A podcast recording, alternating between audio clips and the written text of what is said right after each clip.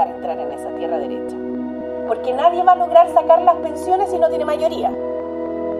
Y nuestro Parlamento, elegido democráticamente por el pueblo de Chile, tiene diversidad de fuerzas políticas.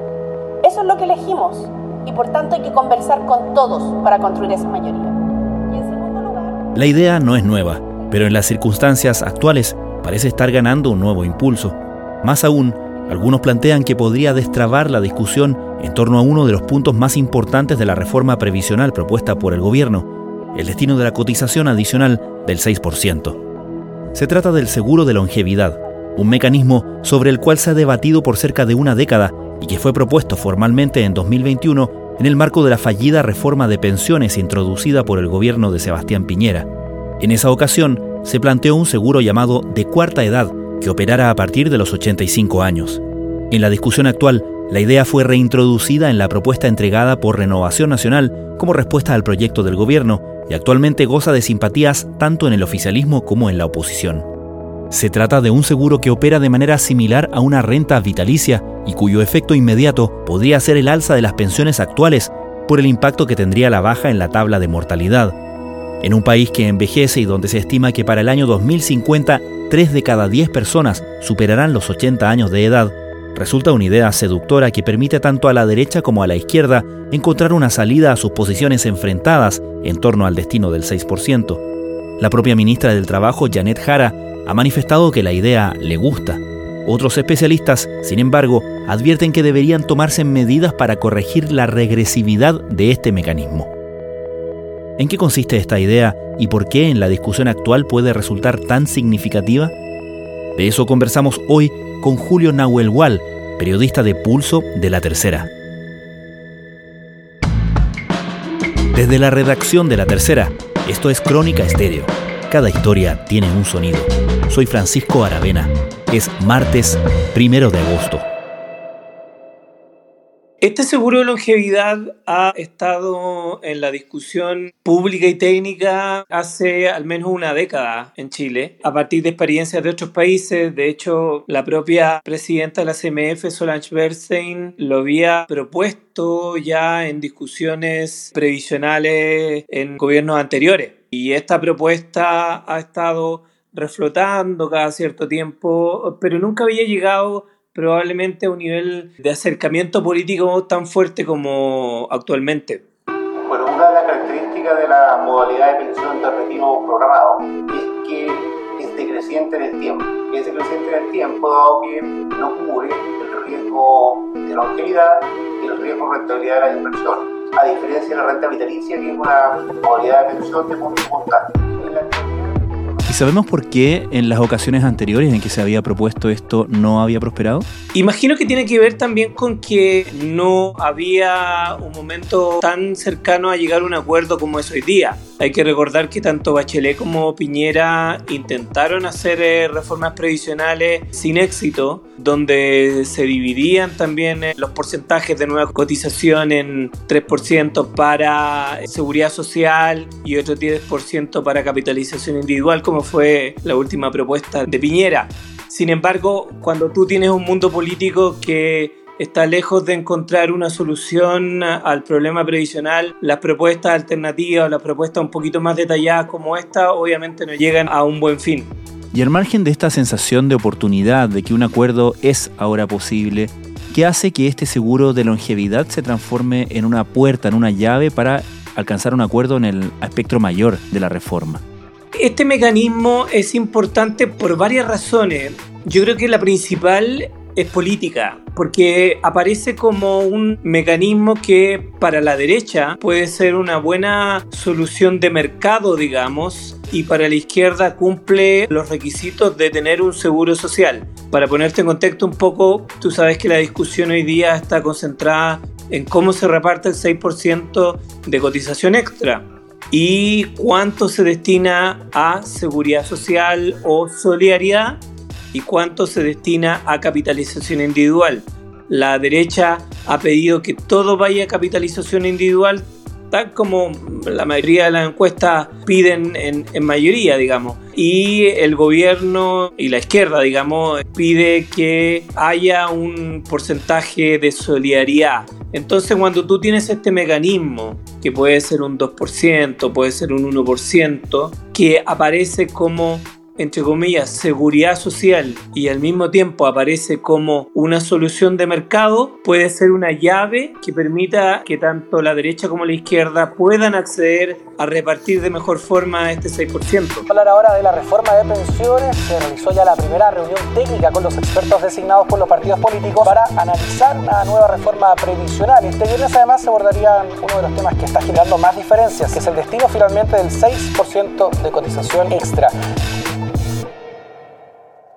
Expliquemos, por favor, Julio, en qué consiste este seguro de longevidad.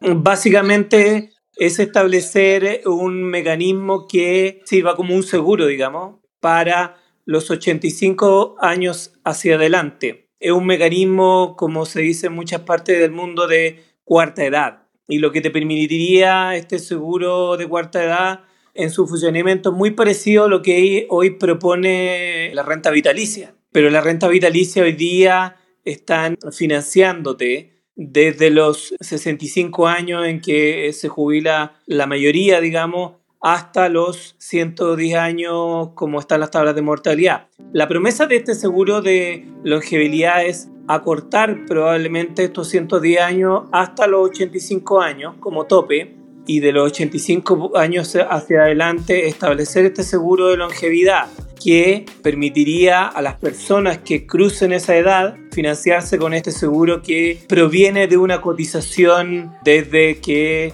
se entra al mercado de trabajo y es paralela a la, cotización, digamos, de capitalización individual. Y lo, lo, interesante aquí es que si tú haces este mecanismo, las personas, por ejemplo, que están a punto de jubilar, que hoy tienen 65 años, ya no tendrían que repartir sus 100 pesos, por darle algún número, entre los 65 y los 110 años. Lo estoy poniendo en términos bastante simples, ¿eh? más allá de lo técnico. Si no, tendrían que repartir esos mismos 100 pesos entre los 65 y los 85. Por lo tanto, tu incremento de pensiones es inmediato, porque toda esa capitalización individual que tú acumulaste durante tu etapa activa, digamos, se reparte entre los 65 y 85 años, como bien dije. Y luego de, ese, de esos, si tú superas la edad de 85 años, actúa este seguro. Por eso es tan interesante, porque te promete además un incremento de las pensiones inmediatas que puede variar entre 10 o 20%. El problema aparece después, digamos, el problema aparece después cuando vienen las siguientes generaciones por debajo, digamos, que no han teóricamente cotizado este seguro de longevidad. Y ahí la gran pregunta aparece si es que el Estado va a intervenir con subsidios en esta menor cotización que se ha hecho o existe otro mecanismo que pueda suplir este déficit de cotización que van a tener muchas generaciones porque hay que pensar que este seguro cumple la medida que tú empieces a cotizar desde que entraste a tu vida activa, 24, 23, 25 años, hasta los 65 años. Entonces hay todo un, una incertidumbre ahí de cómo va a funcionar Expost. Pero en principio esto es muy del gusto de la derecha. De hecho lo propuso Renovación Nacional a la ministra del Trabajo, Janet Jara y la ministra ha dicho que le gusta técnicamente. Es bienvenido esto tanto en la izquierda y la derecha porque cumple con, con ambas funciones, una función técnica y una función política. ¿Cómo estás, Connie? Muy buenas noches. Efectivamente, se da inicio, por fin, dicen muchos, a esta votación en particular de la reforma previsional. Y en una eventual aprobación de este mecanismo, ¿existen ideas sobre cómo administrar justamente esta transición a medida que vayan jubilando generaciones que no han cotizado en este seguro de longevidad? Hay varias soluciones en la mesa. Uno puede ser eh, una solución de reparto dentro de ese 6%, que un porcentaje pueda ir eh, de reparto en el propio seguro de longevidad, o eventualmente, como es muy apetecido por la derecha, que todo reparto surja a partir de la PGU, que está alimentada básicamente con, con impuestos generales. Es decir, una de las fórmulas que se están planteando es que dentro del 6% de cotización adicional, un 4% vaya a cuentas individuales y ese 2% restante vaya a este seguro de longevidad en lugar de este seguro social que estaba planteando el gobierno? ¿Eso es lo que se está proponiendo desde la derecha?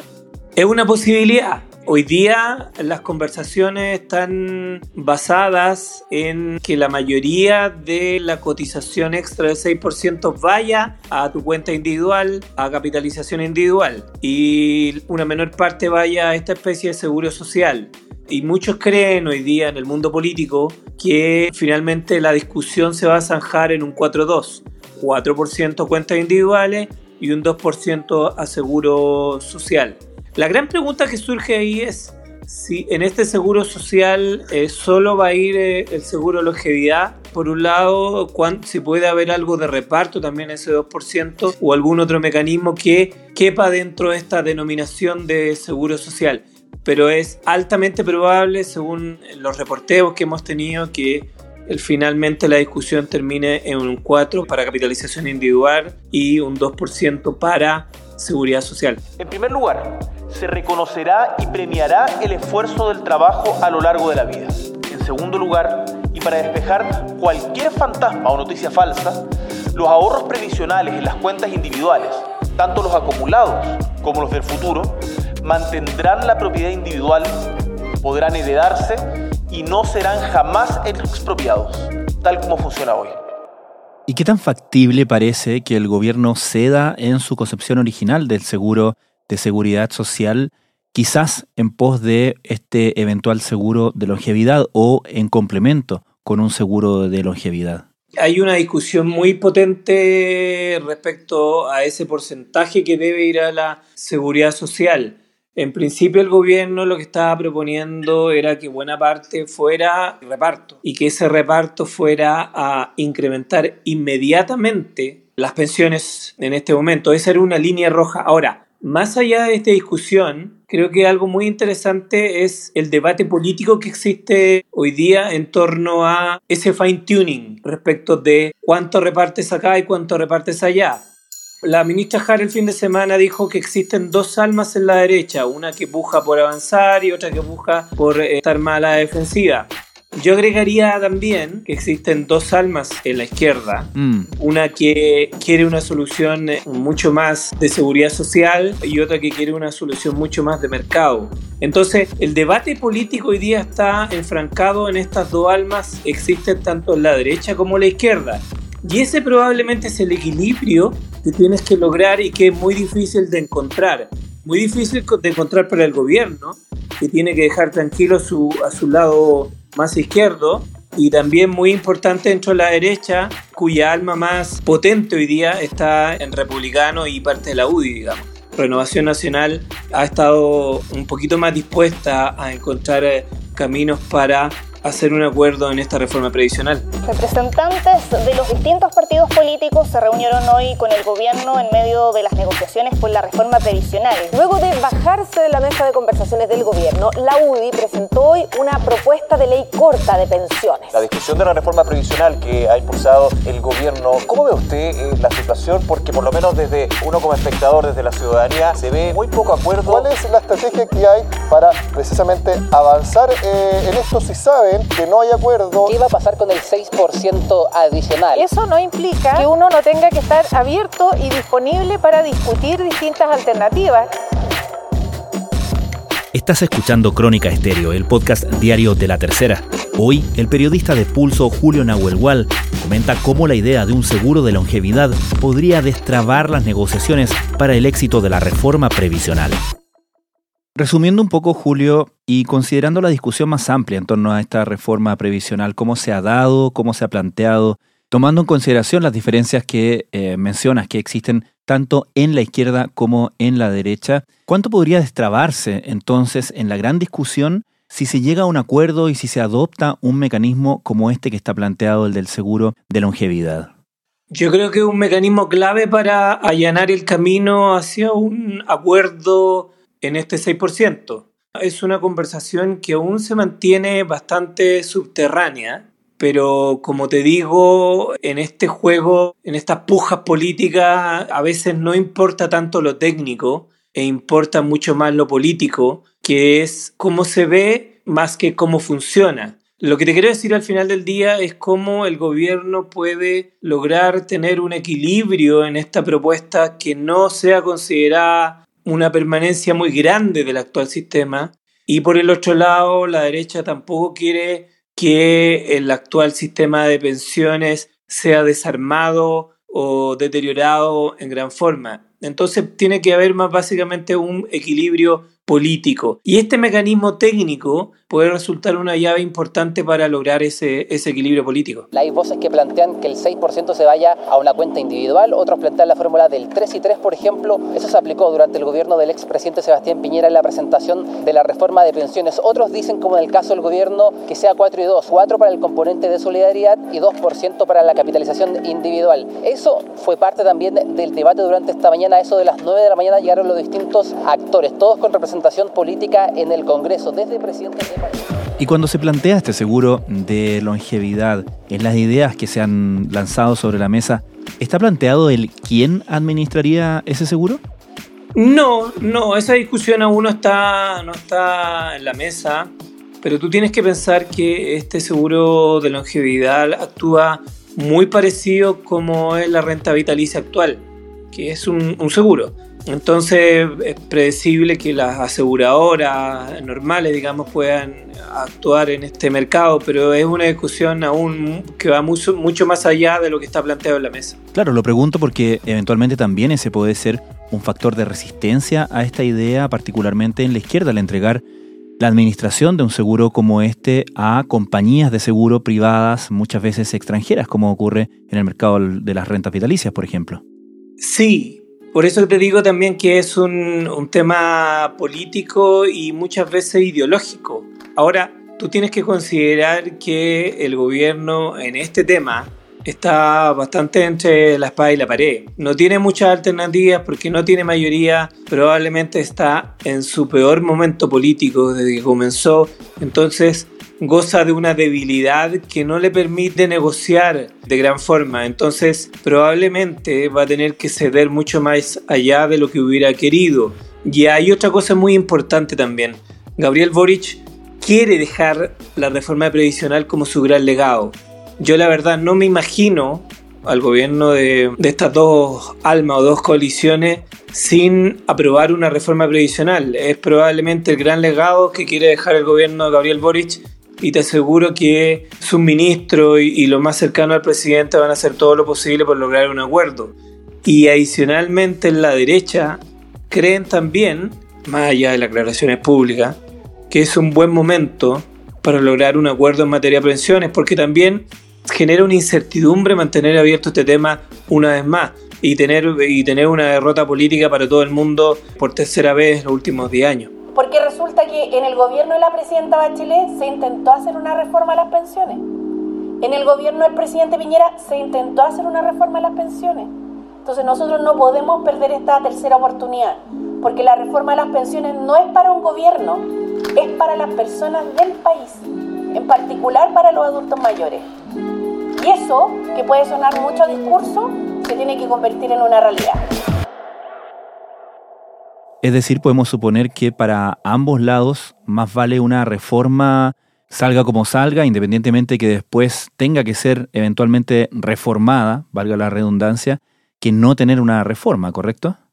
Más vale una reforma que no satisfaga todos mis objetivos que no haya reforma.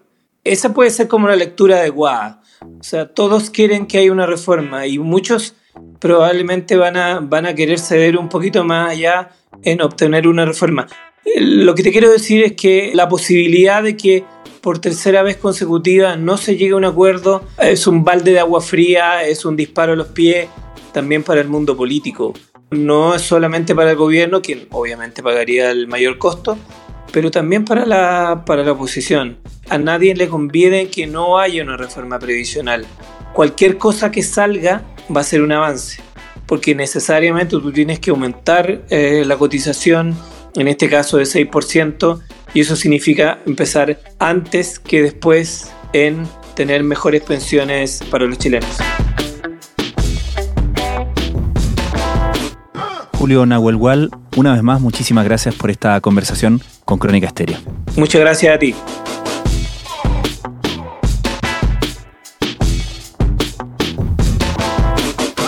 Crónica Estéreo es un podcast original de La Tercera. La edición y conducción es de quien les habla, Francisco Aravena. El diseño y postproducción de sonido son de Michel Poblete. Nuestro tema principal es Say Again de Citadel. Escucha todos nuestros episodios en Spotify o en tu plataforma favorita de podcast y en latercera.com. Nos encontramos mañana en una nueva entrega de Crónica Estéreo. Cada historia tiene un sonido. El podcast diario de la tercera.